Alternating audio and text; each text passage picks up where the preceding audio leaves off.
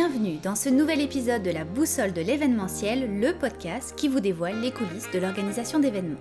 Je suis Aurore Bonvalo, cofondatrice de l'agence Collectionneur de voyages, qui réalise entre autres des événements corporatifs sur mesure et uniques. Je vous invite donc à découvrir à travers ce podcast des conseils et des stratégies pratico-pratiques pour travailler plus efficacement avec les acteurs du domaine, des entrevues avec des experts et des leçons de coaching pour mieux gérer votre vie d'entrepreneur. C'est donc le rendez-vous à ne pas manquer pour tous les passionnés du secteur de l'événementiel. Gardez le nord avec la boussole et créez votre succès.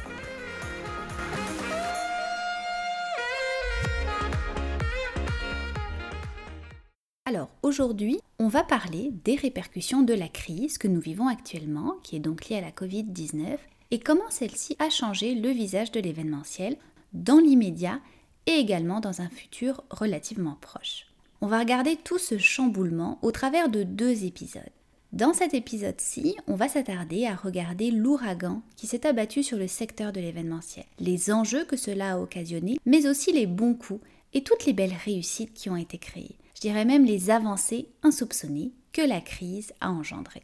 Dans le prochain épisode, on décortiquera toutes les mesures qui sont apparues, qu'elles soient d'un point de vue juridique, organisationnel, sanitaire et aussi technologique, et comment transformer ces enjeux en atouts et en tirer le meilleur parti pour nos événements. Donc comment se réinventer. Alors pour le moment, on va regarder ce que la crise nous a amené d'un point de vue de l'entrepreneur que nous sommes et après d'un point de vue du secteur de l'événementiel. Alors d'un point de vue de l'organisateur d'événements, il y a vraiment quatre points qui sont ressortis. Le premier qui est l'avènement du télétravail et le fameux freelance. Effectivement, on a dû s'équiper, en outre d'un ordinateur si on n'en avait pas déjà. Il fallait un endroit propice au travail, une bonne chaise ergonomique, la mise en place d'un horaire de travail avec ses collègues et la création d'un véritable lien de confiance entre les superviseurs et leurs équipes. On a dû également trouver un équilibre entre notre travail et notre vie personnelle, des nouvelles manières de travailler, comment se créer des barrières entre les différents espaces, entre le travail, la maison, et conjuguer très souvent avec des enfants qui étaient à la maison toute la journée et qui ne comprennent pas toujours notre réalité de travail, nos impératifs, et c'est tout à fait compréhensible. Et enfin, la crise du Covid nous a permis de revoir la pertinence de nos déplacements. Est-ce que tous nos déplacements étaient essentiels ou non? À la fois dans notre vie personnelle et dans notre vie professionnelle. Ça nous a permis également de limiter notre impact écologique, puisqu'on ne prenait quasiment plus la voiture en travaillant de chez nous. Et on s'est rendu compte qu'en faisant des appels conférences, on pouvait être tout aussi efficace, sinon voire plus, que lorsqu'on se voyait en personne. Enfin, en limitant nos déplacements, on gagnait évidemment énormément de temps au niveau du travail pour avancer sur différents projets. Donc le télétravail a énormément d'avantages. Et puis on a également eu la naissance d'un nouveau type de travail qui va être encore plus fort dans le futur, c'est le travail vraiment en freelance. C'est-à-dire qu'il y a beaucoup d'entreprises après la crise qui n'auront pas les moyens de réengager tous les employés de la même manière qu'ils étaient engagés avant la crise et le travail en freelance va vraiment se multiplier.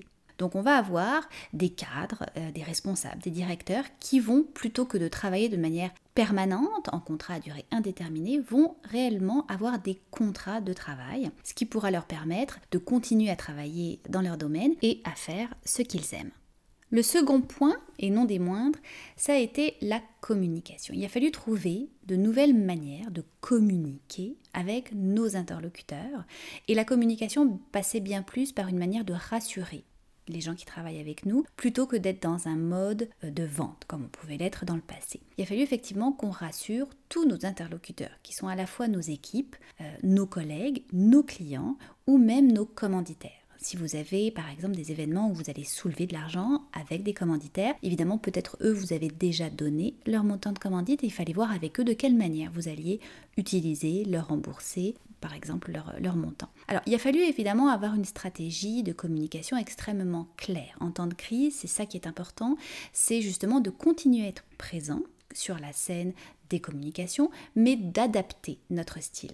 Il a fallu évidemment assurer la continuité des affaires et être le plus transparent possible. Je crois effectivement que tout le monde, hein, que ce soit euh, nos clients, nos collaborateurs, euh, n'importe quelle industrie euh, au Canada, a eu besoin de transparence, qu'on soit authentique, qu'on soit honnête avec eux. Même si on n'avait pas toutes les réponses, et de toute façon personne ne les avait, personne ne les a encore toutes au complet, l'important c'était vraiment d'être transparent et d'être honnête envers les gens. Il fallait également avoir euh, une personnalisation de nos communications. Souvent, lorsqu'on est par exemple sur les médias sociaux, on a tendance à programmer jusqu'à 2, 3, 4, 6 mois d'avance nos, posts, nos publications. Et là, il fallait vraiment revenir à l'essentiel et vraiment personnaliser chacune de nos communications pour que les gens derrière leurs écrans comprennent qu'il y avait vraiment des vrais humains qui étaient là, qui vivaient les mêmes réalités que eux, mais qui essayaient de trouver des solutions. Il fallait dans nos communications également faire preuve de grande flexibilité, puisque tout le monde a été touché, tout le monde est touché. Il fallait qu'on montre que nous aussi, on pouvait être flexible, que ce soit à la fois envers nos collègues que nos commanditaires par exemple. Et puis, il fallait continuer évidemment à être présent sur les médias sociaux. Alors, comme je le disais, non pas en tant que vendeur de produits ou d'événements, mais vraiment en revoyant notre stratégie pour être encore plus proche de nos collaborateurs, leur expliquer bah, notre réalité, ce qu'on vivait nous aussi, les difficultés qu'on rencontrait, les enjeux, mais aussi les manières qu'on essayait de trouver pour se réinventer, pour offrir par exemple d'autres services ou pour continuer d'offrir des événements, mais d'une manière différente. Ce qui était vraiment important, c'est de garder un contact virtuel, bien sûr, au quotidien, donc avec toutes nos équipes au sens large. Plusieurs compagnies, plusieurs entreprises ont par exemple mis en place des cours de gym virtuels, des parties Netflix, des séances de concours internes, des vins et fromages virtuels. Même certaines compagnies ont décidé que un jour dans la semaine, tous les employés qui travaillaient de chez eux devaient avoir un code vestimentaire spécifique. Donc on a vraiment vu plusieurs entreprises qui se sont démarquées de cette manière-là et qui ont su ne pas laisser seuls leurs employés, mais justement les rapprocher d'eux. Euh, on a vu également des entreprises qui sont allées faire des mini-conférences live sur Internet, sur Zoom par exemple, avec leurs différents clients pour essayer de mettre en place tout de suite des solutions en vue de la relance. Troisième point maintenant, c'est vraiment un point crucial, c'est le point de s'inspirer, de se renouveler pour se démarquer. On assiste à beaucoup de séances de brainstorming au sein des entreprises, encore une fois que ça soit, mettons, un superviseur avec ses employés ou différents collègues, pour trouver de nouvelles idées, pour s'adapter et se démarquer à la fois on a eu également l'opportunité de revoir nos manières de faire. Euh, certaines entreprises ont eu l'opportunité de refaire leur portfolio, de refaire leur site internet. C'est par exemple nous ce qu'on a choisi de faire à l'agence. C'était un projet qu'on avait depuis 6-8 mois et dans le feu roulant des événements et de notre travail de tous les jours, on n'avait jamais eu le temps de s'asseoir et de voir vraiment ce qu'on voulait refaire sur notre site. Là, on a eu amplement le temps. On a également euh, certaines entreprises qui ont revu leur méthode d'archivage ou de gestion de matériel, bref, qui ont utilisé ce temps-là, ce temps de pause, ce temps d'arrêt, pour faire des choses qu'ils n'avaient jamais le temps de faire auparavant. Et on a vu également un énorme engouement pour le fameux e-learning. Une envie, une soif de se former, d'apprendre, d'être plus pointu sur une compétence ou d'en acquérir des nouvelles pour offrir ultimement un service plus complet ou un nouveau service. Alors un petit conseil de pro, gardez toujours en tête le principe du first and fast, c'est-à-dire réagir vite, réagir bien et être le premier à le faire. Donc je vous dirais vraiment utiliser encore le temps qu'on a, ce temps quand même de pause, pour vous former, pour développer vos compétences et ainsi pouvoir sortir du lot quand la relance va avoir lieu. Le quatrième point maintenant, c'est vraiment le renforcement de certains postes et la création de nouveaux métiers qu'a engendré la crise. Effectivement, certains métiers vont devenir de plus en plus importants dans la phase de l'après-crise. On pense notamment au community manager. Évidemment, le community manager avait un rôle important pour assurer une image virtuelle des entreprises sur les différents médias sociaux, mais là, son rôle va vraiment être prédominant. Donc comment faire de la communication sur les médias sociaux, mais en étant stratégique, plus authentique, plus concret? Un autre poste qui va être encore plus important dans les mois à venir, ça va être tout ce qui est professionnel des data. Effectivement, on va vouloir avoir de plus en plus d'informations sur par exemple les participants à nos événements, d'où ils viennent, comment ils comment ils se sentent. Donc le professionnel des données va avoir un rôle capital. Et le troisième poste, ça va être le UX designer, donc le User Experience Designer. On va vouloir améliorer évidemment l'expérience en ligne, qu'elle soit plus ergonomique, plus intuitive, mais également l'expérience en On le verra au cours du prochain épisode, toutes les mesures qui vont être prises et qu'on va devoir mettre en place lors de nos événements physiques. Le User Experience Designer va avoir un rôle crucial également. Et puis on assiste à un nouveau métier qui est en train de se créer, qui s'appelle par exemple répondant Covid. Effectivement, ça va vraiment être une personne ou plusieurs personnes lors d'un événement ou même dans une entreprise qui va devoir s'assurer que toutes les règles sanitaires et de sécurité soient bien observées. On a déjà quelques compagnies de croisière, par exemple, qui ont annoncé la création de ces postes-là. Et selon moi, beaucoup d'entreprises vont prendre le pas également pour créer ce nouveau métier qui va à la fois rassurer les employés dans l'entreprise, mais à la fois les participants. Lorsqu'ils vont participer à vos événements, ils sauront qu'il y a des gens dont le métier va être de s'assurer que toutes les normes sont en place pour leur sécurité.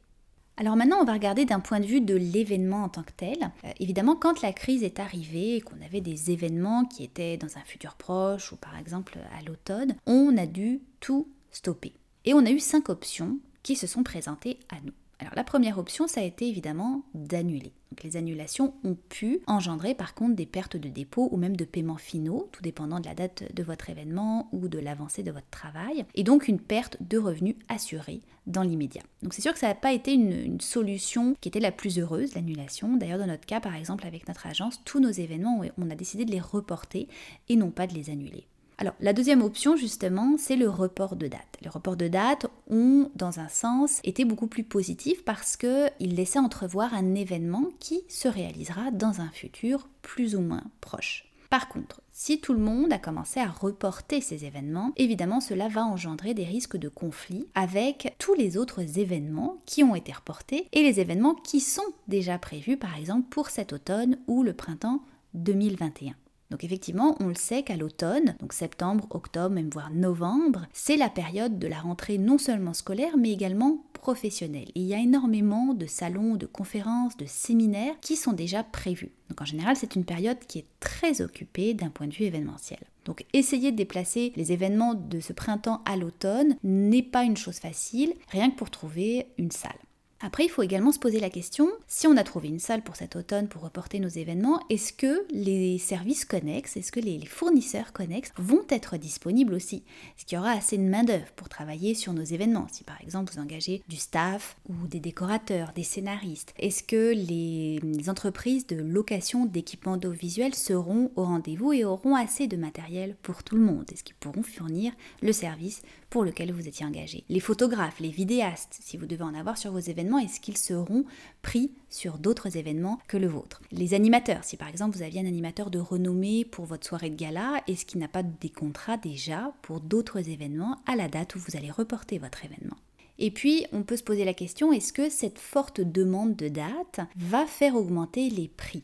Hein, évidemment, c'est toujours la loi de l'offre et de la demande. Si on a énormément de demandes pour peu d'offres, ben, l'offre vient d'avoir plus de valeur et vient d'augmenter. Si par exemple vous avez planifié un, événement où les participants doivent prendre l'avion pour venir à cet événement-là, donc que ce soit se déplacer à l'intérieur du Canada, via les États-Unis ou même l'Europe, et que vous reportez votre événement au printemps, est-ce que le budget de vol va avoir augmenté? Si par exemple c'est votre client qui paye pour les déplacements de tous ces participants-là, est-ce que va falloir augmenter le budget? Hein. On sait pour le moment que dans l'aviation, il n'y a pas de hausse de prix qui ont été annoncées. Pour le moment, il va y avoir plus de bas prix, donc une quantité de bas prix plus élevée qu'à l'habitude, puisque les gens vont avoir un peu de réticence à prendre l'avion. Donc c'est une question qu'il va falloir se poser en temps et lieu. Et puis enfin, est-ce que les participants seront au rendez-vous? Les participants avaient prévu venir à vos événements au printemps Est-ce qu'à l'automne, ils n'ont pas déjà d'autres engagements ailleurs Donc c'est vraiment beaucoup de considérations qu'il faut avoir à l'esprit lorsqu'on reporte des dates d'événements.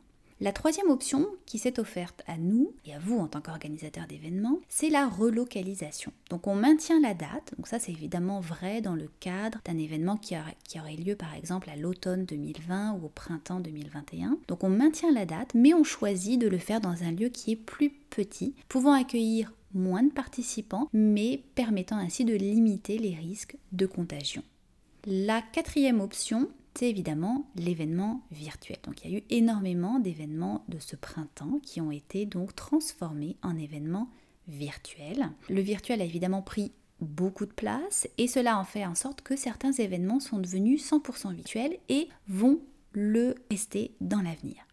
Et la cinquième option, ça a été de créer ce qu'on appelle un événement hybride, donc une partie virtuelle et une partie en personne. Effectivement, par exemple, certains hauts dirigeants sont dit, ben nous, l'exécutif, les 5, 8, 10 personnes, on sera présent sur l'événement, mais par contre, tous les autres participants seront de chez eux. Donc ça permet d'attirer quand même des commanditaires, tout dépendant évidemment le nombre de personnes qui peuvent se rassembler en même temps, mais on pourrait penser par exemple pour un événement, que l'exécutif serait là, que les commanditaires seraient présents physiquement et que les participants seraient depuis chez eux en train de regarder euh, les conférences, les séminaires. Et ça permet donc à un grand nombre de personnes de les rejoindre virtuellement, qu'ils soient au Canada, aux États-Unis, en Europe ou dans le monde entier. D'un autre côté, cela va demander une logistique plus complexe puisque deux types d'infrastructures seront requises et devront être gérées. Alors c'est sûr que si la tendance se maintient, les événements virtuels et les événements hybrides vont vraiment avoir la cote. Alors je pense que c'est important qu'on s'attarde maintenant à analyser les avantages et les enjeux des événements qui vont avoir une composante virtuelle. Alors d'abord les avantages ou pourquoi vous devriez penser à faire un événement virtuel. Tout d'abord on va regarder les avantages financiers qu'un événement de la sorte va avoir. La réduction des coûts de location de salle, du traiteur, du staff qui est nécessaire, du transport, donc tout ça, ça va augmenter en fait votre retour sur investissement potentiel ou celui de vos clients. Notre grand avantage, c'est l'augmentation du taux de participation. En effet, les gens n'auront plus à se déplacer pour assister à votre événement, donc ils peuvent assister aux rencontres virtuelles beaucoup plus facilement. Ça élimine également les barrières logistiques liées au déplacement des événements physiques. Et on peut donc toucher une communauté beaucoup plus large pour votre événement un autre avantage, c'est l'amélioration et la facilité pour collecter les données sur les participants à votre événement. Le taux de satisfaction, leur engagement, leurs commentaires, sous la forme par exemple d'un sondage électronique. Donc ça va être beaucoup plus facile d'aller chercher des données tangibles, quantitatives. En organisant un événement hybride ou virtuel au complet, ça va permettre de réduire notre impact sur l'environnement et donc l'impact des participants sur l'environnement en limitant leurs déplacements en voiture, train, avion, en réduisant leur consommation d'énergie, de nourriture, de gobelets ou de verres sur place. Donc ce sont des événements qui vont engendrer beaucoup moins de déchets pour l'environnement. Un autre avantage, c'est la facilité que vos clients vont avoir s'ils veulent vendre des produits ou des services à l'issue de leurs événements. En effet, les participants vont déjà être connectés, vont déjà être en ligne, donc ça sera beaucoup plus facile de leur fournir un lien web pour aller sur la boutique en ligne par exemple de vos clients, améliorant ainsi l'expérience client vous allez avoir aussi la possibilité d'innover et de décliner ces événements virtuels en cinq grandes catégories. Donc l'événement virtuel n'est pas figé, on peut le décliner en un événement virtuel avec une diffusion depuis un seul lieu sans interaction, la diffusion depuis un lieu avec une interaction qui serait visuelle ou auditive, la diffusion depuis un lieu avec une interaction limitée, donc seulement si on autorise les participants par exemple à interagir. On peut penser également à une diffusion depuis plusieurs lieux sans interaction et depuis plusieurs lieux avec interaction. Donc vous pouvez vraiment vous amuser au niveau de l'événement virtuel et le décliner de différentes manières. Et enfin, un des avantages, si vous organisez par exemple un événement 100% virtuel, c'est que vous pouvez y ajouter une petite touche euh, humaine, si vous voulez. Donc par exemple, utiliser le budget traiteur, qui sera donc inutilisé par les participants, mais l'utiliser pour par exemple faire livrer un repas aux participants directement chez eux. Évidemment, il faut regarder au niveau de la géographie euh, des gens et puis de la complexité à réaliser le tout, mais ça peut être une bonne idée. On peut également penser à faire livrer un kit de préparation à la réunion, des choses amusantes à porter, par exemple durant euh, le séminaire ou durant euh, les conférences. Donc on peut vraiment décliner les événements virtuels en des événements qui seront vraiment avec une touche humaine et qui vont aller rejoindre les objectifs de vos clients. Maintenant, on va voir quels sont les enjeux d'un événement virtuel et comment on peut les détourner. Alors un premier enjeu, c'est qu'on estime qu'environ un tiers des organisateurs d'événements n'ont pas ou peu d'expérience pour planifier un événement virtuel. Donc cela va leur demander de se former vis-à-vis de cette nouvelle particularité. Un autre enjeu va résider dans les coûts que certaines plateformes vont exiger et la logistique qui existe derrière toute l'organisation d'un tel événement. Parce qu'il ne faut pas penser que parce qu'il n'y a plus de location de salle, de déplacement de participants, l'événement va être extrêmement facile à faire. Non, il y a quand même beaucoup de côtés complexes qu'il faut prendre en compte pour s'assurer de la bonne conduite d'un tel événement. Ensuite, un autre euh, enjeu peut être le risque de certains vols de données électroniques, puisque tout sera pas mal accessible en ligne. Et il y a le côté humain, qui est souvent primordial euh, dans un événement et qui sera moins accessible dans un événement virtuel ou hybride. Donc certaines entreprises, certains de vos clients euh, et même certains des participants pourraient être réticents à vouloir faire un événement ou participer à un événement virtuel. Il faut pas oublier que l'événementiel est fait pour mettre les gens en contact, pour se retrouver ensemble. Donc les participants vont avoir un réel besoin d'interactivité durant l'événement. C'est pour ça qu'il va falloir penser à trouver des moyens pour redonner un sentiment plus humain. Alors ça peut être organiser des concours live, des challenges, des questionnaires, une pause café virtuelle. vous pouvez vraiment décliner tout ce que vous, vous alliez faire normalement dans un événement humain participatif à un événement virtuel en vous adaptant. Enfin, j'aimerais vous donner un petit conseil de, pro en vous donnant une checklist de quatre grands points à prendre en compte si vous vous lancez dans l'organisation d'un événement virtuel. Alors, le premier point, c'est les technologies, les plateformes que vous allez utiliser. Assurez-vous d'avoir toujours une bonne connexion Wi-Fi et un bon débit Wi-Fi suffisant, un bon micro évidemment et une bonne lumière en évitant le contre-jour. Deuxième point important, le modèle d'interaction que vous souhaitez mettre en place durant votre événement. Est-ce que vous voulez que les gens laissent des commentaires? Est-ce qu'il y aura une période de questions et de réponses? Est-ce que votre événement va être en direct ou préenregistré? De quelle manière vous voulez présenter les différents interlocuteurs qui vont être là? En vidéo ou en live?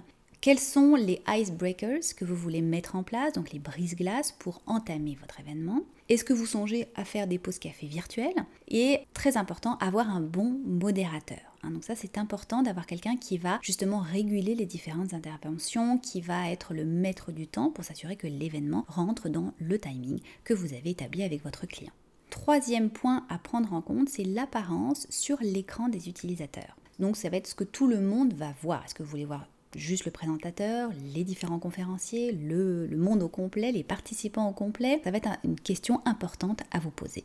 Alors deux petites astuces à ce sujet. Le background des conférenciers ou de l'animateur va être extrêmement important. C'est bien d'avoir par exemple un backdrop qui va avoir le logo de l'entreprise, le logo de l'événement, un message à véhiculer et de bien donner l'information tous les intervenants de regarder en direct sur la caméra, que ce soit leur caméra de téléphone ou leur caméra d'ordinateur, mais de bien positionner le regard et d'éviter toute caméra en plongée. Donc préférez le contre-plongée. Enfin, le dernier point important, c'est l'anticipation des obstacles. Vous devez impérativement faire plusieurs tests techniques avec tous les intervenants de votre événement, quitte à faire des pré-enregistrements. Il faut absolument que toute la technique fonctionne correctement pour que votre événement soit un véritable succès. Alors vous l'aurez compris tout au long de cet épisode, les impacts de la crise sont nombreux, tant sur notre vie, notre métier d'organisateur d'événements, que sur l'événement en tant que tel et tout le secteur de l'événementiel. On verra donc dans le prochain épisode toutes les mesures qui vont impacter les événements hybrides et 100% en personne et comment jouer au maximum de notre créativité. On se dit à très vite Gardez le nord avec la boussole de l'événementiel en nous suivant sur les réseaux sociaux et en postant un commentaire constructif. On se retrouve très bientôt pour un prochain épisode.